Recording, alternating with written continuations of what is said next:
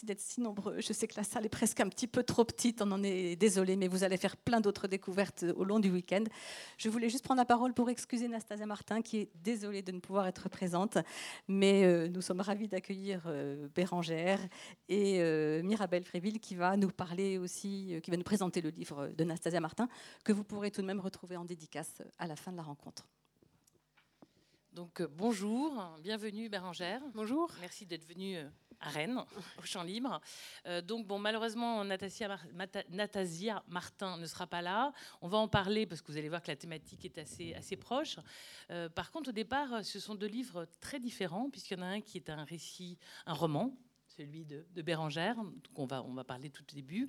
Et le second euh, livre est un récit, un récit d'une malencontreuse aventure qui est arrivée à, à Natasia Martin, qui est anthropologue et qui était dans le Kamchatka et qui a été qui a été attaquée par un ours. Donc ce récit est son récit de, ce qu'elle a vécu là-bas au Kamchatka, un peu de ce qu'elle fait aussi au niveau anthropologique, la réflexion qu'elle a, eue après cette attaque de l'ours et la part de l'ours qu'elle a aujourd'hui en elle. Donc on est sur deux livres assez différents, un récit et un roman, mais tous les, deux livres euh, consacrent l'œuvre à une femme.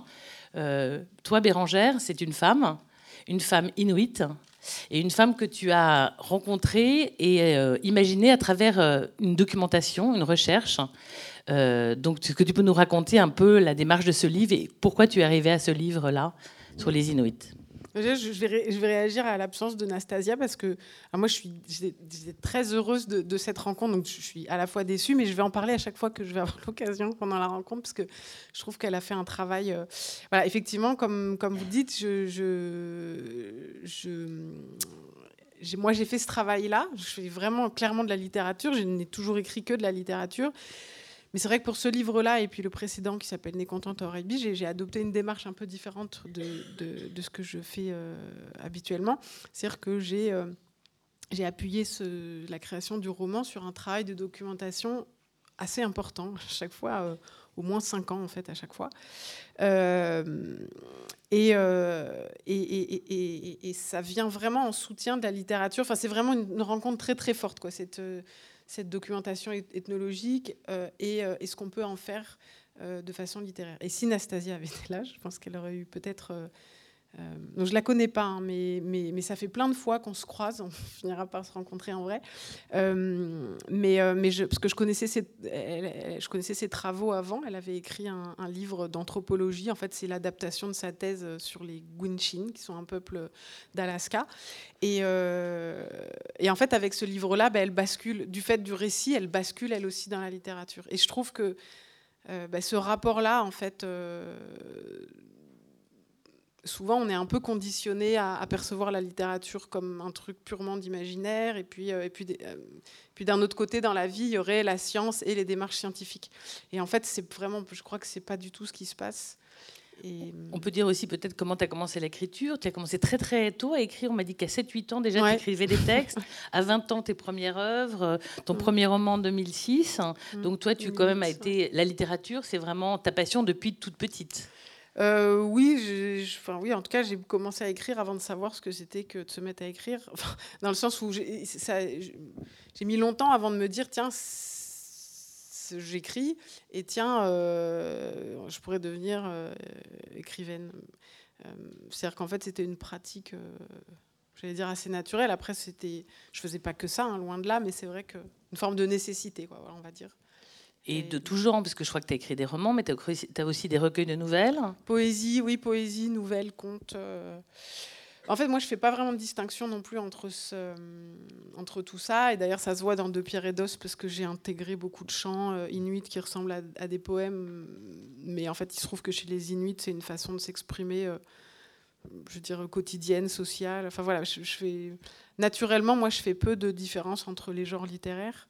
J'ai toujours l'impression, même quand je fais, euh, même quand j'écris un roman, en fait, pour moi, la démarche est toujours assez, est toujours la même et elle est plutôt poétique. Je vais dire que que vraiment fictionnelle, c'est-à-dire que je me dis pas, je bâtis pas un scénario, par exemple, avant de me lancer dans l'écriture d'un roman. C'est vraiment le frottement avec la langue qui va créer l'histoire Et alors, donc pour ce livre-là, donc de Pierre Edos, hein, qui a reçu le prix Fnac, qui est donc édité par La Tripode, qui est une, le Tripode, Tripode, qui est une, édition qui est à Rennes. donc là, c'était donc tu disais que tu avais auparavant écrit un livre sur les sur les Hopis mmh, d'Arizona. Voilà, et parce que tu étais parti en voyage. Alors voilà, en revanche, pour l'Arizona, voilà, mmh. la, la, démarche au départ, c'est que euh, donc, comme je disais tout à l'heure, jusqu'à présent, j'avais écrit que des choses vraiment ancrées dans une forme d'onirisme, parfois flirtant, parfois même avec le surréalisme. En tout cas, à dire complètement détaché du réel. Et il se trouve que, que je suis partie euh, vivre quelques mois aux États-Unis, dans l'Ouest américain. Euh, en 2011-2012. Et, et, là, j'ai découvert les populations amérindiennes dont je ne connaissais absolument rien. Ça ne m'intéressait pas. Même le, j'étais pas curieuse non plus de voir le Grand Canyon. Enfin, il y avait comme ça une, chez moi une forme de, d'inconscience, d'ignorance du, réel, tout ça, et notamment de cette, de cette histoire, euh, de cette partie de l'humanité, en fait. Enfin, c'est-à-dire que comme beaucoup de gens, euh, alors pas beaucoup de gens, parce qu'il y a beaucoup de gens qui connaissent bien les cultures amérindiennes, mais j'avais cette vision déformée des westerns, enfin, je trouve ça un peu kitsch. Et, euh, et ce qui s'est passé quand je suis arrivée au, Nouveau-Mexique, euh, c'est qu'en fait, euh, ben je, suis arrivée dans la ville d'Albuquerque. Et la ville d'Albuquerque, c'est une ville vraiment qui est posée au milieu du désert. Et tout autour, il y a euh, des réserves amérindiennes, des territoires amérindiens. Et, j'ai été assez frappée de, ça quand même. En plus, c'est une région hein, dans laquelle les, les peuples amérindiens n'ont pas été déplacés. En fait, comme il n'y a pas de pétrole, il n'y a pas d'or, on les a laissés tranquilles. Euh, et donc, du coup, ils sont voilà, sur leur territoire, euh, sur leur terre euh, natale, enfin ancestrale, vivant une vie, j'allais dire, très profondément ancrée dans, dans, leur territoire. Et il se trouve qu'à l'époque, moi, je cherchais à écrire un roman sur l'absence. Alors, ça va me dire, c'est un peu vague, un peu vague mais alors je, peux le dire parce qu'on peut, j'en parlerai sans doute plus avec enfin si j'évoque Nécantin Taorabi, mais en fait moi j'ai perdu mon père quand j'avais 11 ans et c'est vrai que j'avais envie d'écrire sur cette thématique de l'absence, mais sans euh, exploiter du tout ma propre histoire, mon propre ressenti. Euh, voilà, je trouve que il y a des auteurs qui, s'inspirent de leur vie euh, réelle. Moi, c'est quelque chose que je ne fais pas, que j'ai toujours l'impression que ça va être trop anecdotique, etc. Non. Mais voilà, j'avais cette, envie d'écrire un, roman sur l'absence. Et je crois que c'est vraiment à ce moment-là que j'ai compris. Donc découvert les cultures amérindiennes et surtout j'ai fait cette expérience du désert autour d'Albuquerque et je me suis dit bah, pour écrire pour l'absence le désert ça me paraît quand même c'est quand même pas mal comme décor. Et puis après naturellement du coup je me suis me suis intéressée aux populations qui vivaient là. Et quand euh, et quand je quand j'ai commencé à le faire donc bien sûr après je me suis dit bon si si je dois écrire sur l'absence et que c'est avec ces ces, cultures-là, elles sont tellement différentes de la mienne que je peux m'autoriser, entre guillemets, à avoir un personnage d'orpheline. Et, euh, voilà. Et, c'est à ce moment-là qu'a commencé toute cette exploration euh, de, à la fois de leur culture et du fait que moi-même, je me rendais compte qu'en fait, j'avais toujours écrit le paysage. Je me suis aperçue que euh, le paysage avait toujours tenu un rôle de premier plan un euh, personnage Un personnage de premier plan. Euh, voilà, donc du coup, j'ai développé ça et, le contact avec les cultures amérindiennes, qui, donc pour elles, en fait, ce, lien au territoire est toujours, euh, j'allais dire, à la base, sur le, c'est le socle de leur culture.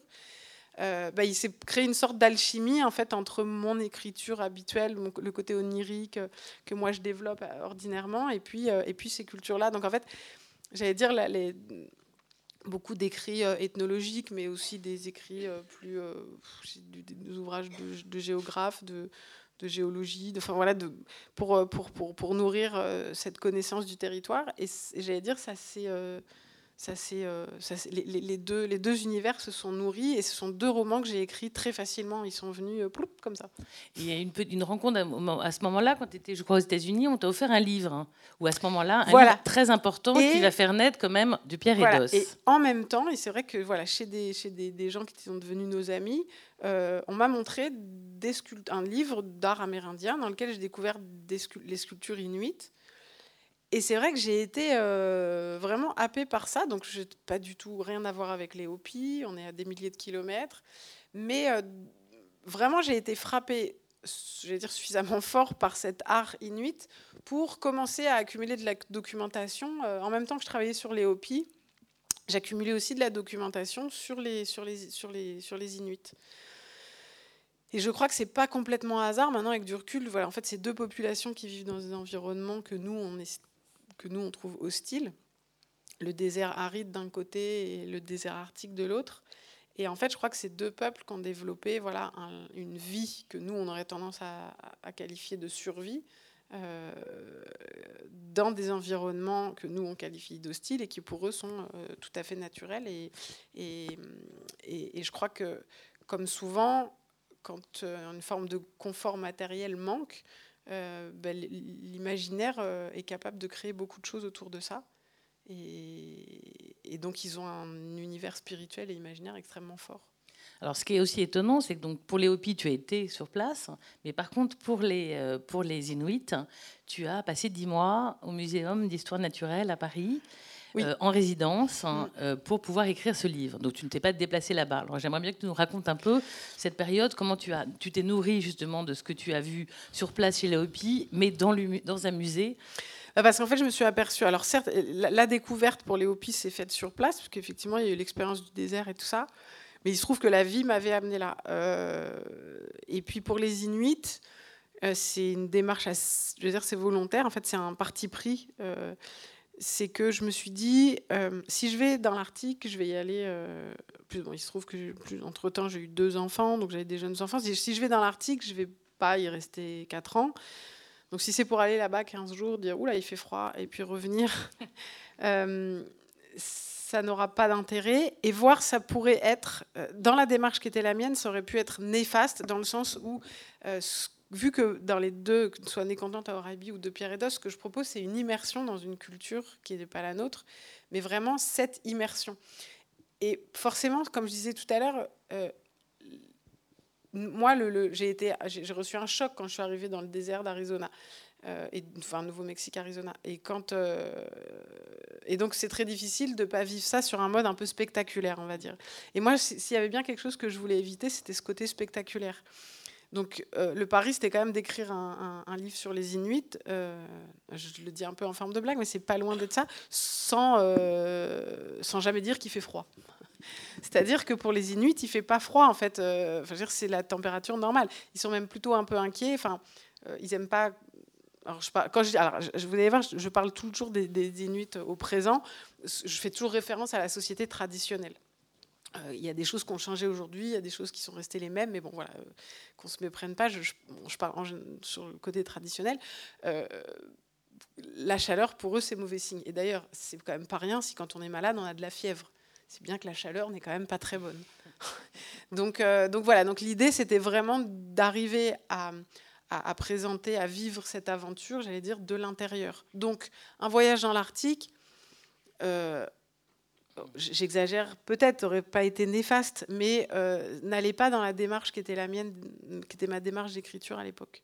Donc tu t'es nourri surtout de livres, mais aussi. Donc je suis pendant des livres pendant des livres pendant longtemps, mhm. tous les documentaires, beaucoup d'œuvres contemporaines aussi, et essentiellement la parole des Inuits eux-mêmes à chaque fois que c'était possible. Et effectivement, à la fin du temps de rédaction, qui a quand même duré, euh, je sais plus, 4 ou 5 ans. Euh, et effectivement, ça, ça, a été couronné par une résidence au Muséum d'histoire naturelle dans les archives de Paul-Émile Victor. Mhm. Euh, et aussi, du coup, au contact de gens qui, eux, étaient allés dans l'Arctique. Mais j'allais dire, ça arrivait assez tard dans la démarche. Donc, je cherchais euh, presque. J'étais un peu nerveuse parce que je me disais oulala, si se trouve, si ça se trouve, je vais, je vais, je vais découvrir que j'ai tout faux, que je suis vraiment. Et finalement, ça a, été plutôt. Euh, on m'a plutôt conforté en fait. Enfin, mes recherches euh, et, et, les échanges que j'ai pu avoir avec des gens qui allaient régulièrement dans l'Arctique ont plutôt conforté la vision qui était la mienne, que j'avais essayé de développer dans le roman. Donc c'était. Alors, on va tout de suite peut-être attaquer quand même par le, tout début du, livre. Je te laisse lire la première séquence.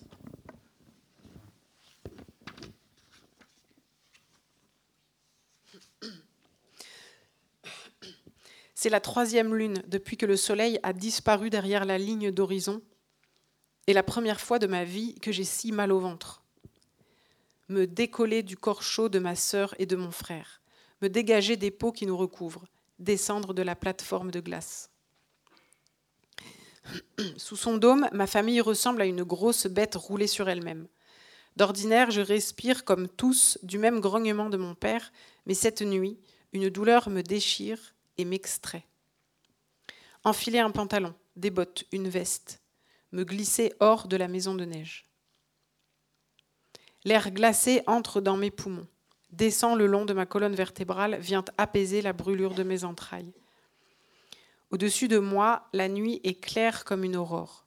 La lune brille comme deux couteaux de femme assemblés, tranchant sur les bords.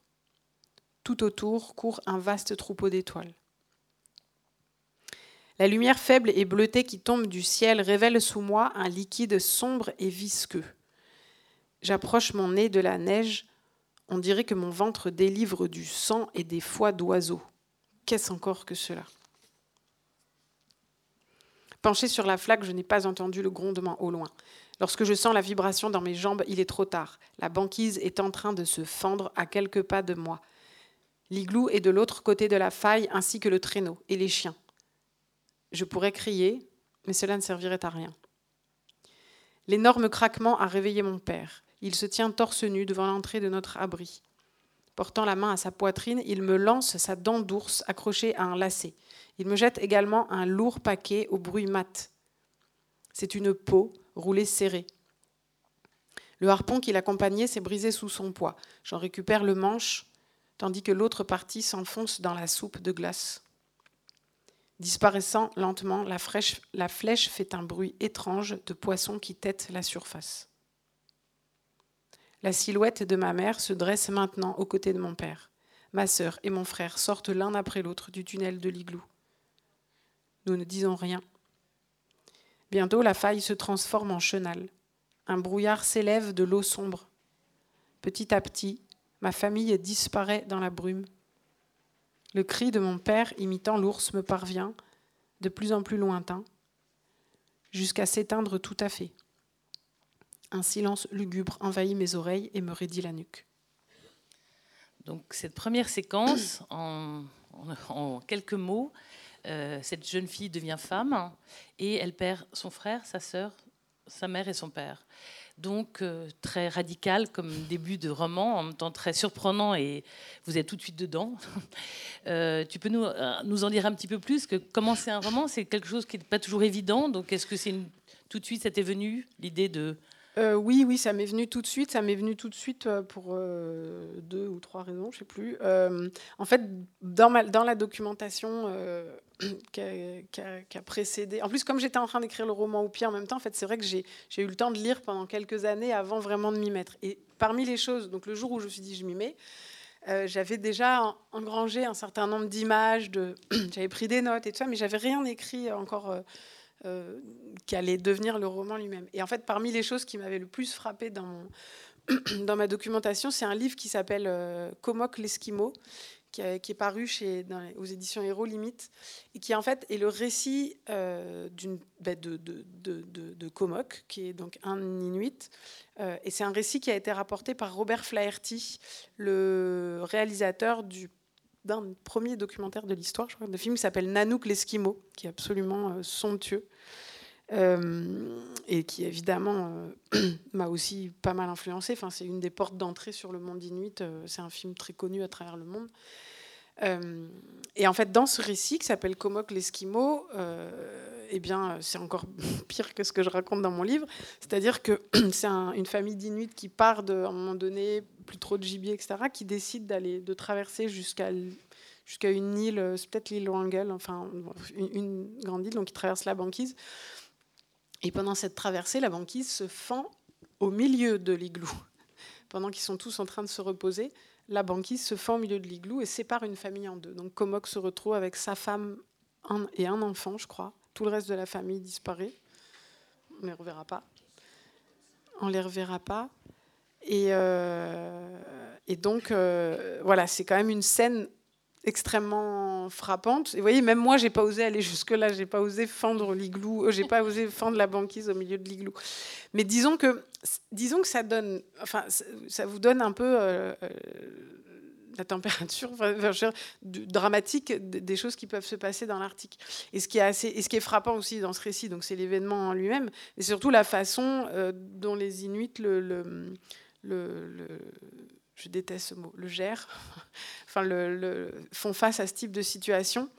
Euh, puisque Komok, euh, une fois que la banquise est fendue, que l'on entend encore les enfants un peu hurler de l'autre côté, ils sont dans le noir, bien sûr, ça se passe l'hiver, donc la nuit règne 20 euh, à 22 heures par jour, voire 24. Et, et, une des premières choses qu'il demande à sa femme, c'est si elle a les pierres pour faire du feu. Euh, et effectivement, elle les a dans sa poche, donc ils vont survivre et voilà. Ils vont refaire une autre vie. Et, en fait, euh, donc c'est très frappant. Et puis en fait, après, une, fois qu'on continue la documentation, en fait, ce type d'histoire, on le rencontre très fréquemment. Enfin voilà. Et donc après, donc c'est vrai que c'était une image que j'avais vraiment en tête. Et comme moi, euh, le précédent roman étant, étant l'histoire d'une orpheline, j'avais l'impression d'avoir déjà traité cette question de la famille. Donc là, elle est évacuée en une page et demie. Il n'y a plus de papa, plus de maman, euh, plus de frères et sœurs. Et en fait, ça ouvre la porte à autre chose dans le monde inuit, justement parce qu'il y a, euh, dans, la culture inuite, il y a, des tas de façons en fait de faire une famille justement. Il y a la famille biologique qui est là bien sûr, mais euh, l'adoption euh, est quelque chose de très fréquent euh, qui se pratique à tous les âges. il y a aussi d'autres types de parenté qui s'instaurent du fait qu'on donne aux enfants le nom des ancêtres. Donc de ce fait-là, les, cycles familiaux reprennent de tas de façons différentes. Donc en fait voilà, c'était une façon d'évacuer le je, dis en longtemps, mais d'ouvrir sur autre chose, justement sur la construction du groupe familial, le clan, les rencontres qui peuvent se faire. Donc cette jeune fille s'appelle Uxuralik. Uxuralik. Donc on va dire qu'elle a 11-12 ans à ce moment-là, mm. hein, on va dire. Et donc tu vas nous raconter toute son histoire, hein, de ce moment-là jusqu'à la fin de sa vie, quelque part. Et donc, comme tu le dis, tu vas nous raconter en fait son cheminement, son destin. C'est une femme. Euh, tu as lu beaucoup, beaucoup de romans de, avec des femmes quand tu étais au musée d'hommes ou avant, parce que oh, c'est vrai qu'on parle beaucoup plus d'hommes inuits que de femmes. Donc je voulais savoir euh, si c'est ta part à toi féminine que tu as mis dans ce personnage, ou c'est aussi beaucoup de, de lecture euh, non, non, effectivement, c'est comme partout. En fait, comme les, tout ce qui est au muséum, un muséum surnaturel, dans le fond polaire euh, contient 30 euh, 000 documents. Donc autant vous dire que j'en ai pas lu 0,5%. Mais comme comme c'est ce qui a été ramené par les hommes plus souvent, c'est beaucoup de récits très virils de d'exploration. Et, c'est vrai que moi, j'avais envie de... Enfin, je, je sais que naturellement, c'est je voulais éviter ce côté spectaculaire et tout ça. Après, oui, oui, si, il y en a. Euh, il y a beaucoup de. Enfin, notamment dans l'Arctique, il y a un, anthropologue qui a, fait, euh, qui a fait écrire un récit euh, d'une femme qui s'appelle Sanak. Donc, il y a, heureusement, il y a mm. quand même des témoignages. C'est vrai que c'est pas la, la, majorité du fond est plutôt constituée d'aventures de chasse et de alors que les femmes chassent aussi. Enfin, voilà. Après, il y, a aussi une répartition traditionnelle. Donc moi, mon personnage, à cet égard, est un peu hybride, dans le sens où elle assume souvent un rôle euh, d'homme, ce qui n'est pas impossible dans la société inuite, même si, voilà, en gros, quand tout va bien, que un groupe est équilibré, euh, il y a une répartition naturelle entre le, euh, entre le travail dévolu aux femmes et celui dévolu aux hommes. Et en même temps, comme souvent dans ces sociétés-là, euh, pour survivre, l'individu en général a, vraiment intérêt à savoir, faire, à savoir faire le plus de choses possible. Donc en fait, euh, tout le monde quand même est normalement est capable d'assurer sa survie. Euh. Et donc elle va apprendre très tôt avec son père. On comprend qu'avec son père, elle a appris à chasser. Euh, donc, tu, donc elle va pouvoir se débrouiller quelque part un peu toute seule.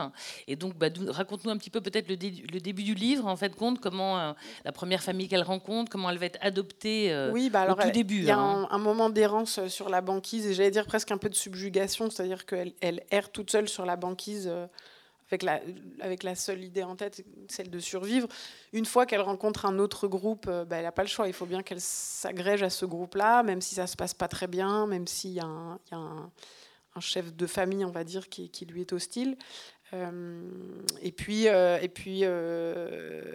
bah, finalement, avec ce groupe-là, elle ne va pas rester si longtemps que ça non plus, puisqu'elle essaye de former un couple avec l'un des enfants. Il décide de parce qu'en fait, les, les, Inuits étant des peuples nomades traditionnellement, les groupes se reconstituaient en fait en fonction ben, en hiver, on vit euh, avec moins de personnes. En été, on se rassemble. Enfin voilà, les groupes sont assez mouvants et très bizarrement, même si on a effectivement, ce sont des étendues immenses, on se demande toujours un peu comment ils faisaient pour se retrouver, mais ils arrivaient à se retrouver. Donc euh, voilà, donc elle trouve, euh, elle, vivra avec deux groupes différents et, elle aura aussi des enfants. Elle, retrouvera une famille d'adoption et elle fera un genre de cheminement aussi vers le, chamanisme euh, inuit. Euh, mais là encore, c'est, c'est, je voulais pas rentrer, euh, même si c'est, très clairement une société chamanique, et je ne voulais pas en parler trop vite au début du livre pour justement, encore une fois, pour éviter ce côté spectaculaire. Je voulais, qu'on arrive naturellement à ces pratiques chamaniques de façon à, comprendre qu'elles sont en fait très liées au mode de vie des Inuits qui est, euh, qui, qui, dépend beaucoup de la chasse, du rapport euh, aux animaux, du rapport à l'isolement aussi. Euh, voilà. Et donc, alors, par rapport aux animaux, l'animisme qu'on va retrouver dans l'autre, dans l'autre récit, donc le rapport au. J'ai lu quelque part que tu disais que tu, tu, aimerais un jour écrire un livre où le personnage principal serait un animal. En fait, c'était même le projet avant. C'est-à-dire ah. qu'au départ, je m'étais dit, je m'étais dit que je que, j'aimerais bien dans ce roman avoir un personnage entièrement animal. Euh, et, euh, et, finalement, j'y ai renoncé parce que je me suis dit, ça, ce serait forcer une forme de réalité en fait, qu'il n'y a pas besoin de ça. C'est-à-dire qu'en fait, le rapport euh, des Inuits avec les animaux est tellement fort euh, les animaux sont présents dans les, dans les, dans les récits. Euh, dans la vie au quotidien, on passe, sa vie à les, on passe sa vie les mains dans le sang de phoque, dans la peau de phoque, dans la graisse de phoque. On se chauffe avec tout ça. Enfin voilà.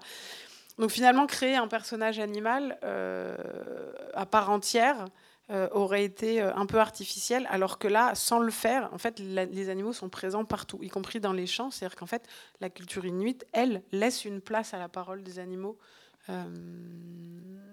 dans le sens où, euh, bah, ils, la prennent en charge du simple fait que, que dans les mythes et tout ça, euh, l'ours est vu comme un frère. L'ours est un animal, c'est un mammifère qui marche sur deux pattes. Alors, Oxoralik, le prénom de, cette, jeune femme, veut dire euh, animal blanc.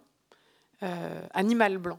Et ça désigne aussi bien l'hermine que l'ours. Et en fait, après, en discutant avec des gens qui sont allés souvent dans l'Arctique, connaissent bien tout ça, ils m'ont dit, mais, en fait, non seulement, enfin, parce que donc, pour moi, ça permettait une forme de duplicité, c'est à la fois l'animal le plus puissant euh, de, de, de, l'univers arctique, l'ours blanc, et puis l'hermine, qui est un animal beaucoup plus fin, beaucoup plus euh, furtif. Euh, et, et, ils m'ont dit, mais ça va même plus loin que ça, parce que en fait, ce mot-là désigne aussi, enfin, c'est important aussi parce que l'hermine se tient elle aussi sur deux pattes et que donc c'est vraiment deux animaux qui sont perçus comme étant très proches de l'humain.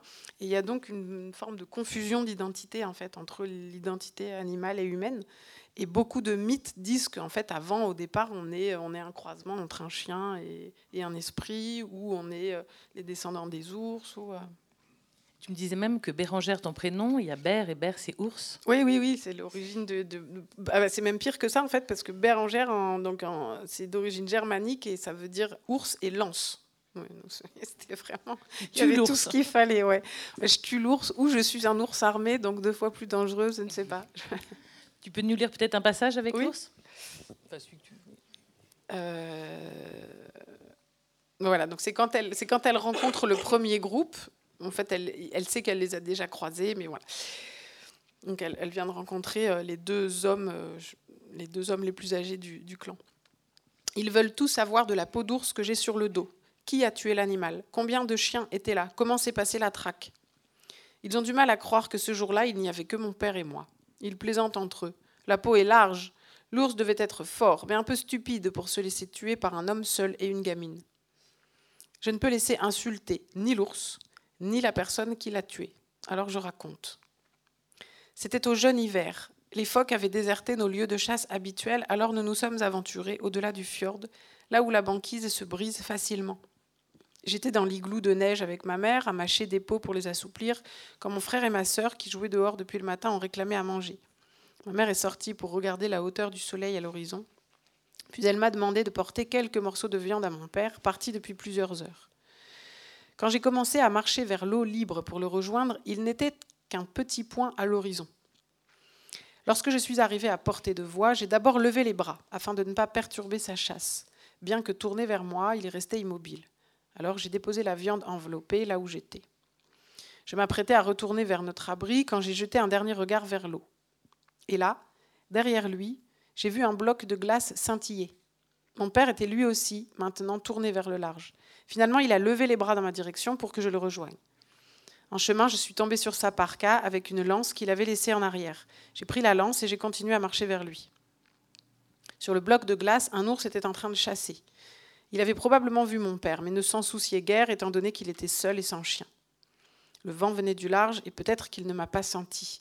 En tout cas, désormais, nous étions, deux près de lui. Quand je suis arrivée à sa hauteur, mon père avait l'œil qui brillait. Tu as vu cet ours la première, n'est-ce pas? Il est donc pour toi me tendant son fusil d'une main, de l'autre il a saisi la lance que j'avais ramenée. Son harpon sur le dos, il a sauté d'un bloc de glace à l'autre jusqu'à atteindre la zone où se tenait l'ours.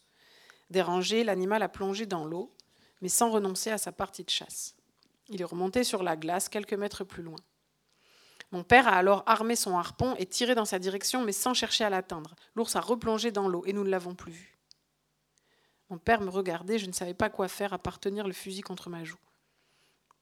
Puis l'ours est réapparu dans une gerbe, sur le bord épais de la banquise. Il avait jailli d'un bond, encore bleu, de l'eau qui ruisselait sur sa fourrure. Il n'était qu'à une dizaine de mètres de moi et découvrait ma présence en même temps que je pointais le fusil vers lui. Tire a crié mon père, et j'ai tiré. Une fois dans le flanc droit, l'ours a reculé, mais il n'est pas tombé. Il a poussé un grognement terrible en se dressant sur ses pattes arrière.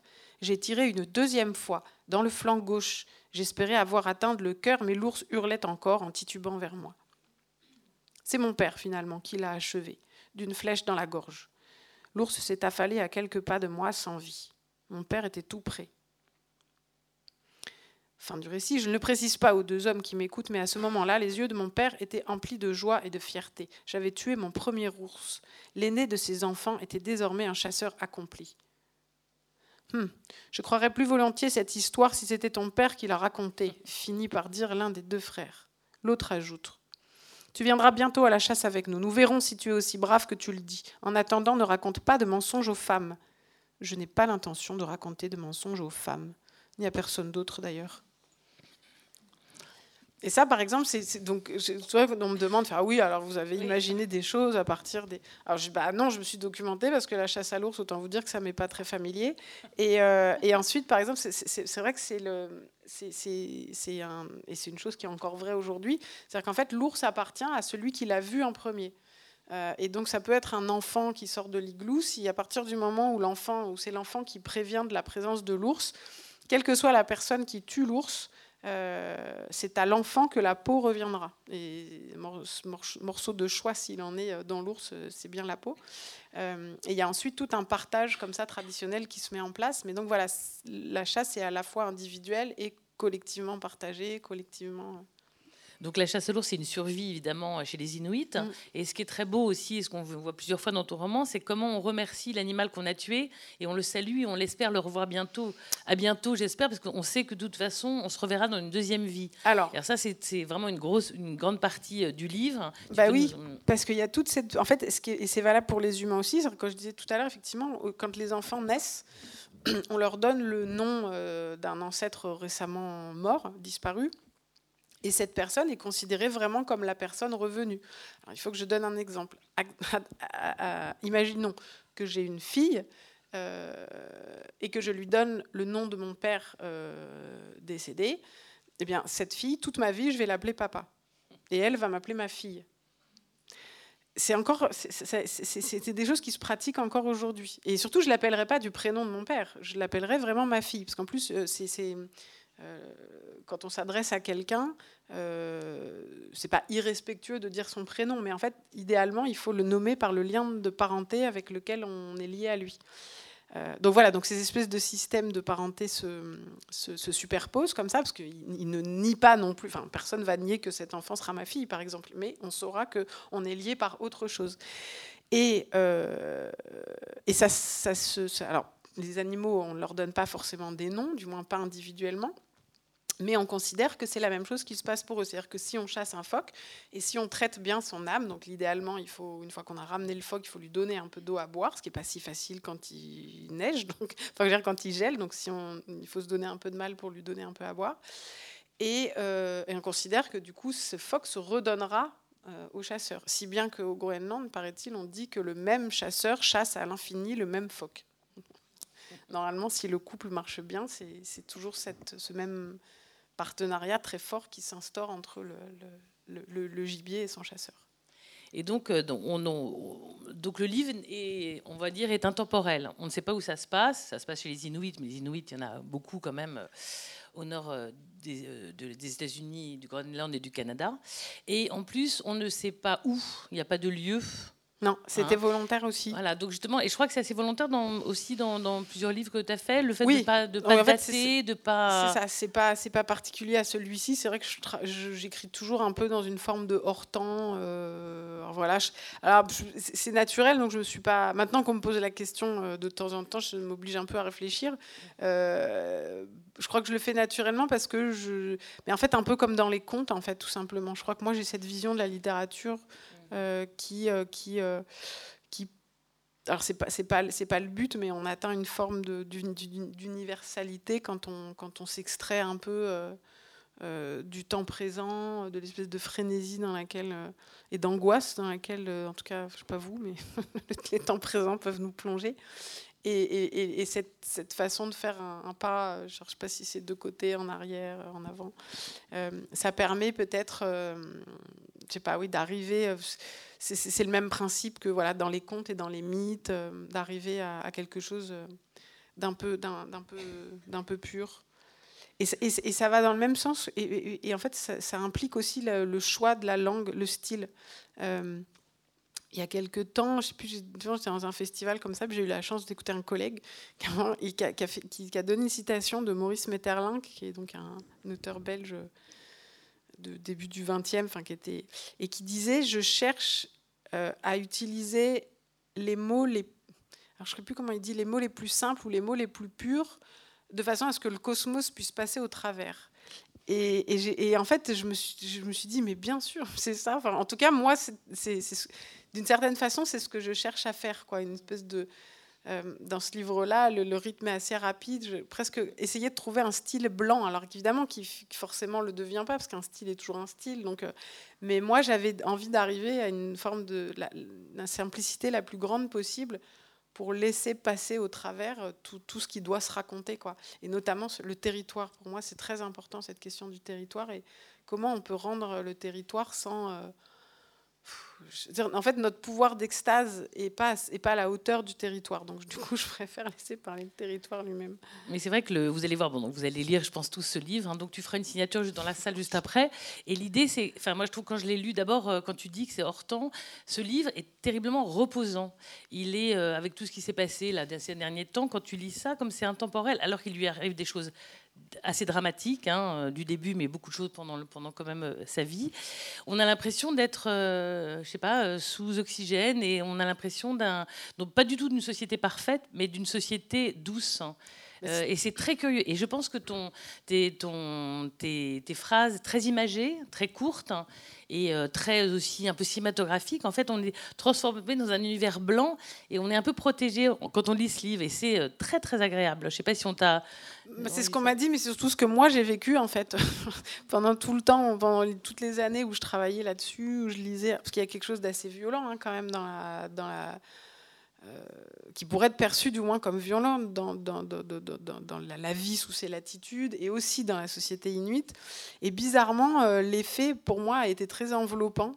Euh, ça m'a beaucoup, par exemple, cette idée, bah là, c'est assez central. C'est vrai que c'est assez central dans le livre, mais cette façon de, de d'envisager la mort comme, comme en fait un cycle, enfin un retour perpétuel. Effectivement, il y a des moments je veux dire, la mort à la gâchette facile. Enfin, les, chez les Inuits, voilà, il y a, la, mort, enfin, la disparition peut arriver à tout moment. Les gens se suicident très volontiers euh, dès qu'il y a la moindre famine. Euh, les femmes seules vont se jeter du haut de la falaise avec leurs enfants pour soulager le groupe. Les vieux, quand ils sentent que ça va plus, ils demandent à être roulés dans une peau et jetés dans l'eau. Enfin, il y a un truc comme ça un peu pour nous, euh, franchement perturbant.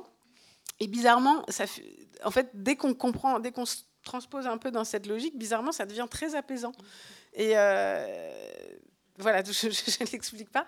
Et, effectivement, on, me l'a dit euh, après la lecture du livre, mais voilà, j'ai moi-même fait cette euh, expérience-là. Mmh. Ah bah, on le sent bien. on va, avant de, passer un petit extrait euh, pour aller sur le mmh. Croix au Fauve, est-ce que tu peux nous lire le chant? Parce que donc le livre est parsemé de chants, c'est très important dans ah, l'histoire. Et, et, ça me permet aussi de venir, parce que, donc il y a ce personnage de donc, Souralik, et souvent, on me pose la question de la, effectivement de la, place de la femme dans, dans la société inuite et puis dans, mon livre. Et en fait, euh, pour moi, c'était euh, c'était assez naturel. En fait, le, chaman dans la société inuite, c'est la personne qui fait le lien entre le monde des vivants et le monde des morts. Et, euh, vous avez compris le, fait qu'on redonne aux enfants venant de naître le nom des ancêtres. Je dis, s'il y a bien un endroit euh, qui est aussi le passage du lieu entre la vie et la mort et la mort et la vie, c'est quand même bien le corps de la femme. et, donc je trouvais ça assez naturel que, la femme aussi aille vers ce destin chamanique, puisqu'elle le porte en elle. Et c'est un peu d'ailleurs ce qui... Bref. Et là, ce que je vais vous lire, c'est un chant qu'avec mon éditeur, on a extrait du roman. Il était dans le roman au départ. Mais, euh, donc voilà, donc je vous dis, il est à la fin, mais il était au milieu du roman avant et il révèle pas grand-chose. Et justement, on parlait aussi du personnage animal c'est le chant de la femelle ovibos. Donc là, c'est un moment où j'avais choisi. Euh, euh, et tous ces chants, voilà, c'est moi qui les ai recomposés à la manière. Ah ben, quand je parle de mon éditeur, il est là. euh, c'est recomposé à la manière des, des, chants inuits. Et voilà. Et moi, c'est un chant que j'adore. Donc, je suis la barbue, je suis la grosse noire, je suis celle dont la peau sert à draper les cadavres. Je suis celle aussi dont on lit les sabots au cou délicat des jumeaux, à peine sortis de leur eau. Car naître ou mourir, cela est si proche.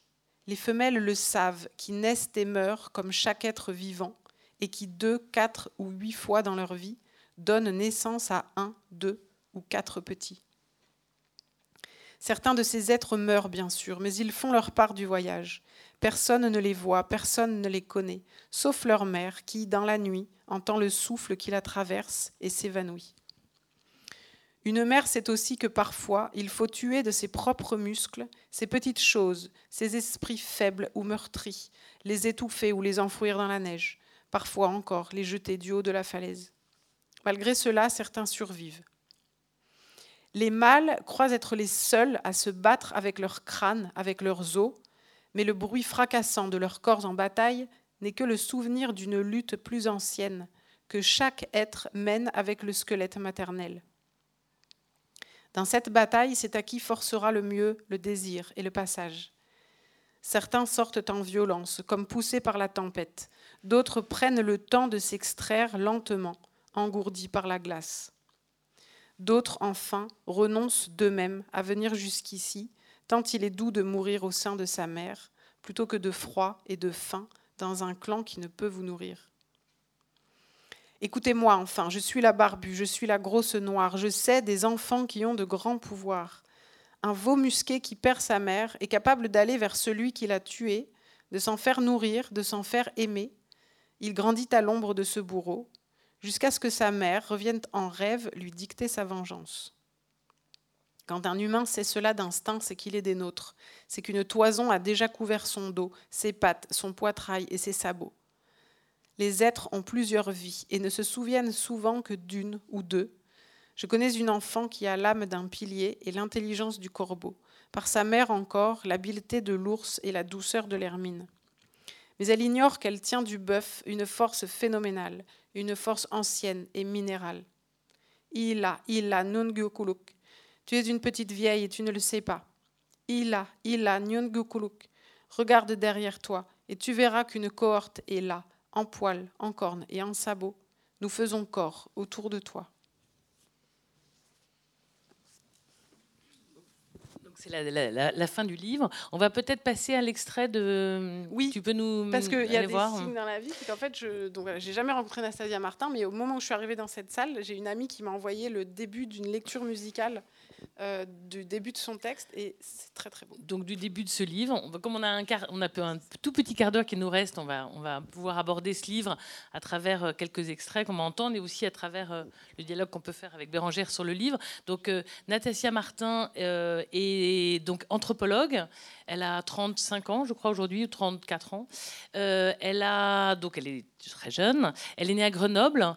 Elle, elle a fait un premier, une thèse d'anthropologie dans le Nord aussi. Et ce livre est, euh, est un livre, en fait, un récit de ce qui s'est passé. Donc, elle a été attaquée par un ours alors qu'elle faisait un travail sur des, des, des événements au Kamchatka. Je ne sais pas si vous connaissez le Kamchatka. C'est pas très. Donc le Kamchatka, ça se trouve euh, tout en haut de la Sibérie, en Russie, une, une, péninsule, un endroit assez incroyable. Elle raconte que euh, à la différence de l'Alaska, ce sont des paysages euh, volcaniques avec des forêts et des arbres gigantesques. Euh, on a l'impression qu'on a une sorte de jungle polaire. Donc c'est quelque chose d'assez incroyable. Il fait moins 40, moins 50 l'hiver et plus 35 l'été.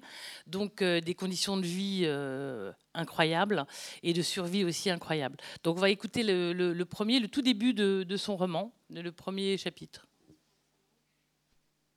Et moi j'attends J'attends que la brume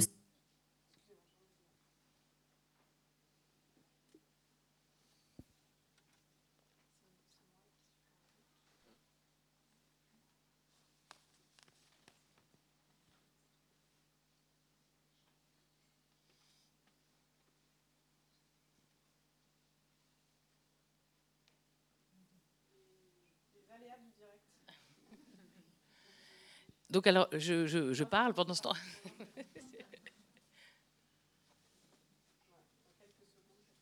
à tous les êtres de la métamorphose, ici et là-bas. L'ours est parti depuis plusieurs heures maintenant, et moi j'attends. J'attends que la brume se dissipe. La steppe est rouge, les mains sont rouges, le visage tuméfié et déchiré ne se ressemble plus. Comme au temps du mythe, c'est l'indistinction qui règne. Je suis cette forme incertaine aux traits disparus sous les brèches ouvertes du visage, recouverte d'humeur et de sang. C'est une naissance, puisque ce n'est manifestement pas une mort. Autour de moi, des touffes de poils bruns solidifiés par le sang séché jonchent le sol rappelle le récent combat. Depuis 8 heures, peut-être plus, j'espère que l'hélicoptère de l'armée russe va percer le brouillard pour venir me chercher. J'ai garrotté ma jambe avec la lanière de mon sac quand l'ours s'est enfui. Nicolas y a aidé à me bander le visage lorsqu'il m'a rejointe. Il a vidé sur ma tête nos précieuses réserves de spirt qui ont coulé le long des joues, avec les larmes et le sang. Depuis, il m'a laissé seul. Il a pris mon petit alcatel de terrain pour appeler les secours du haut d'un promontoire, en pensant sûrement au réseau incertain, au téléphone antique, aux antennes lointaines, que tout cela fonctionne, parce que les volcans nous encerclent, eux qui célébraient il y a quelques instants seulement notre liberté et qui scandent à présent notre enfermement. J'ai froid. Je cherche mon sac de couchage à tâtons. Je m'en mitoufle comme je peux. Mon esprit part vers l'ours, revient ici, tourne, construit des liens, analyse et décortique, fait des plans de survivants sur la comète. Dedans, cela doit ressembler à une prolifération incontrôlable de synapses qui envoient et reçoivent des informations plus rapidement que jamais. Le tempo est celui éclatant, fulgurant, autonome et ingouvernable du rêve. Pourtant, rien n'a jamais été plus réel ni plus actuel. Les sons que je perçois sont démultipliés. J'entends comme le fauve. Je suis le fauve. Je me demande un instant si l'ours va revenir pour m'achever ou pour que je l'achève, moi, ou bien pour que nous mourions tous les deux dans une ultime étreinte. Mais déjà je sais, je sens que ça n'arrivera pas, qu'il est loin maintenant, qu'il trébuche dans la steppe d'altitude, que le sang perle sur son pelage. À mesure qu'il s'éloigne et que je rentre en moi-même, nous nous ressaisissons de nous-mêmes. Lui sans moi, moi sans lui. Arriver à survivre malgré ce qui a été perdu dans le corps de l'autre. Arriver à vivre avec ce qui y a été déposé. Je l'entends bien avant qu'il n'arrive. Il est inaudible pour Nikolai et Lana qui m'ont rejointe tout à l'heure. Il arrive, je dis. Mais non, il n'y a rien, ils répondent. Juste nous, dans l'immensité, avec la brume qui monte et qui descend. Pourtant, quelques minutes plus tard, un monstre de métal orange rescapé de l'époque soviétique vient nous arracher au lieu.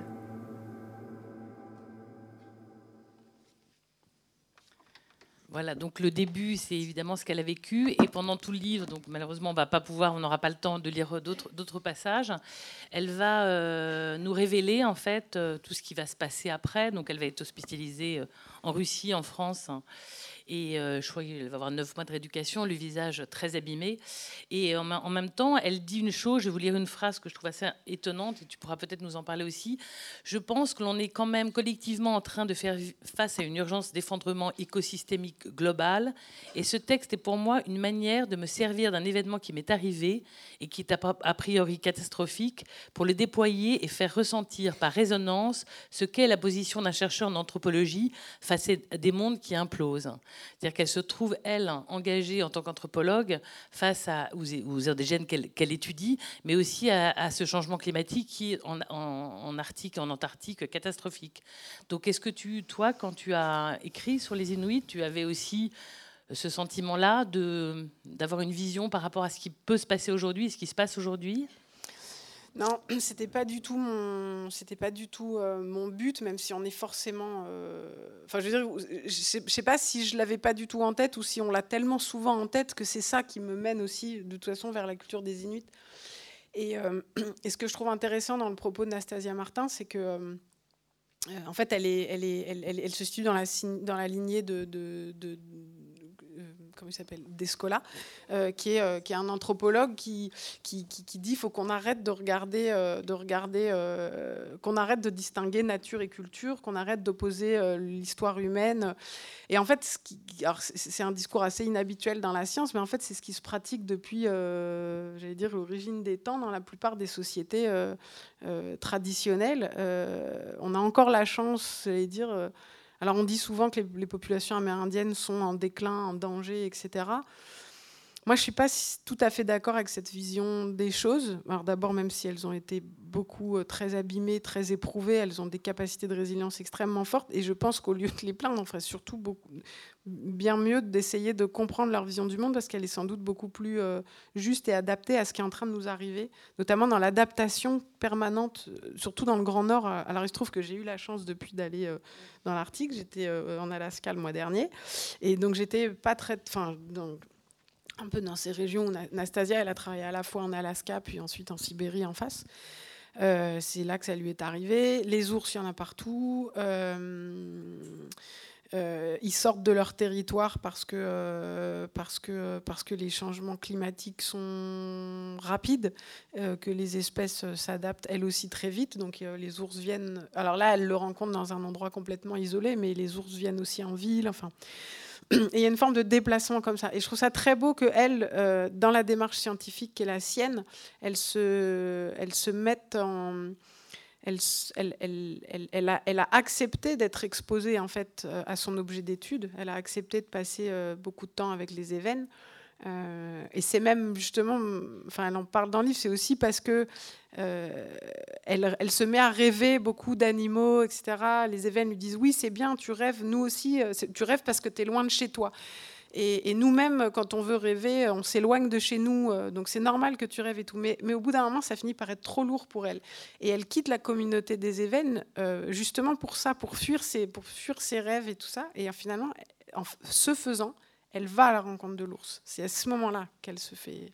Et pour les événements, c'est très signifiant. Et je trouve ça très beau la façon dont elle accepte d'être traversée par ça et de dire que maintenant, euh, selon la vision de la vie des événements, et forcément maintenant un peu la sienne, euh, plutôt que de dire, je crois qu'à un moment donné, elle dit ça comme ça, l'histoire n'est pas euh, une femme a été dévorée par un ours, mais une femme et un ours se sont rencontrés. Enfin, la rencontre. Voilà. Et à partir du moment, parce qu'elle l'a touché aussi, elle lui a donné un coup de piolet, c'est pour ça qu'il est parti. Euh, à partir du moment où l'ours n'est pas mort et où elle n'est pas morte, euh, leurs destins sont liés. Et ils sont, il est devenu un peu euh, Nastasia Martin, et Nastasia Martin est devenue un peu l'ours qu'elle a rencontré. C'est extrêmement fort, et moi j'espère vraiment que j'aurai l'occasion de la rencontrer, parce que je suis très impressionnée en fait par sa démarche et la, et la pensée qu'elle a développée autour de ça. Euh, vous, aussi, si, sur France Culture et France Inter, il y a plusieurs émissions avec elle. Tapez le nom et des, émissions vraiment où elle raconte tout son cheminement par rapport au livre, mais aussi euh, son métier d'anthropologue. Et c'est vraiment très intéressant. On n'a plus que cinq minutes, malheureusement. Est-ce qu'il y a des questions dans la salle? Est-ce que qu'est-ce qui a lu euh, l'un ou l'autre? Qu'est-ce qu'a lu le livre de Bérangère Cornu? Ah, très bien. Alors, est-ce que vous avez des questions, peut-être par rapport à ou des remarques?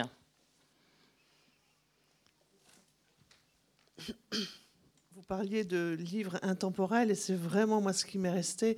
De temps en temps, j'essaie de faire le point pour savoir on, est où, à quelle époque, c'est comment. Parce qu'on part dans un autre monde. C'est vraiment c'est un livre extraordinaire pour moi. Merci beaucoup. Merci à vous. Euh, mais c'est vrai que enfin, cette question-là, en fait, elle se. Euh, donc, moi, voilà, j'ai expliqué pourquoi est-ce que naturellement je fais ça.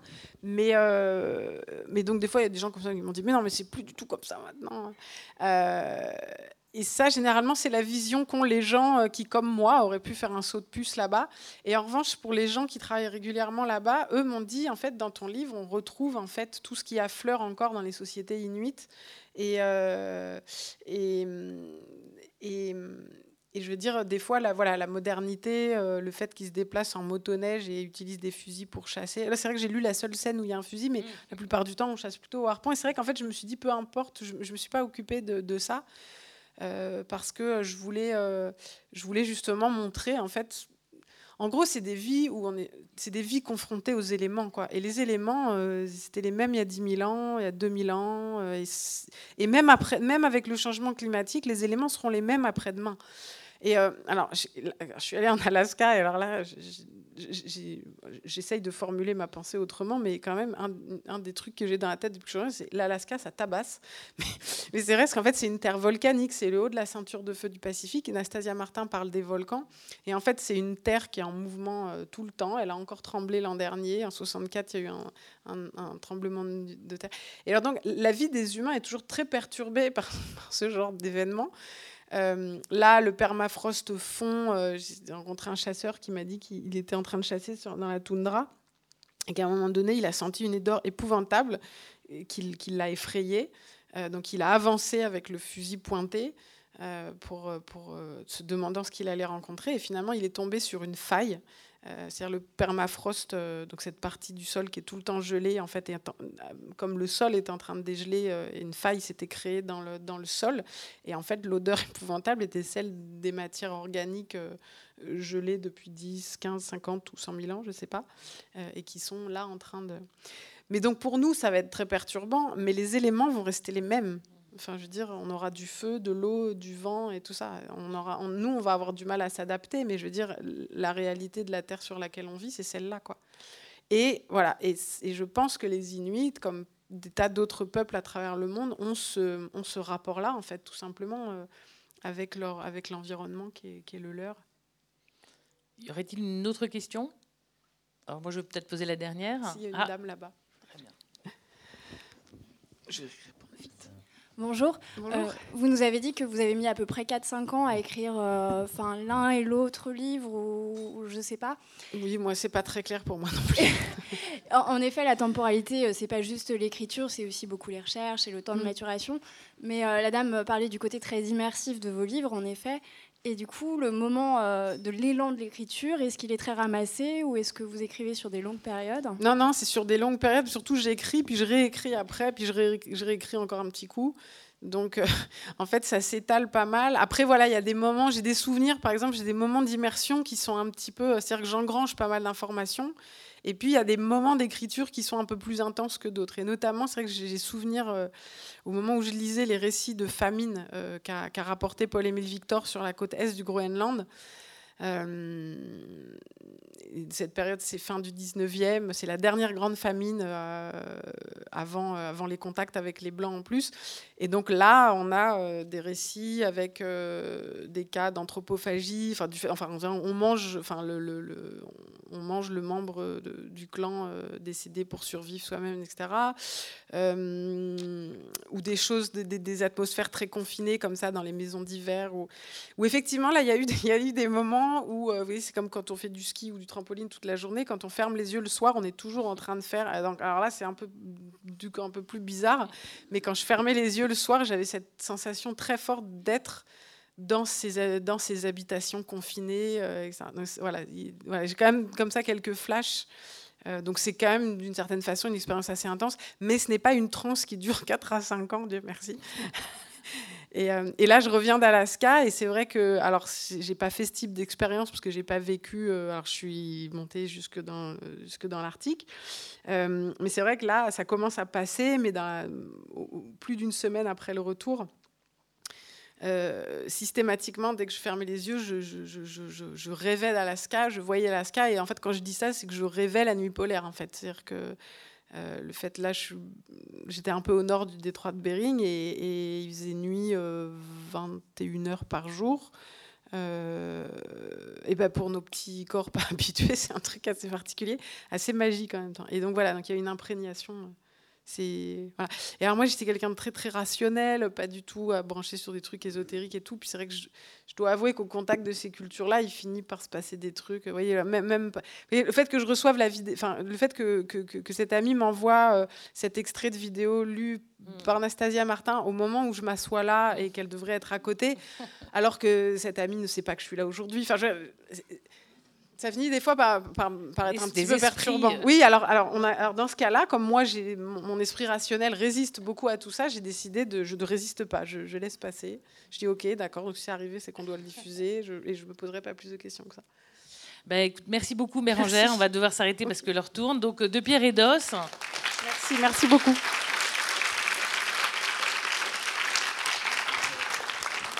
Et euh, donc, avec une remarquable, une très très jolie couverture Hein, Juliette Maroni, vraiment, vraiment très chouette. Voilà. Donc, euh, le livre vous attend.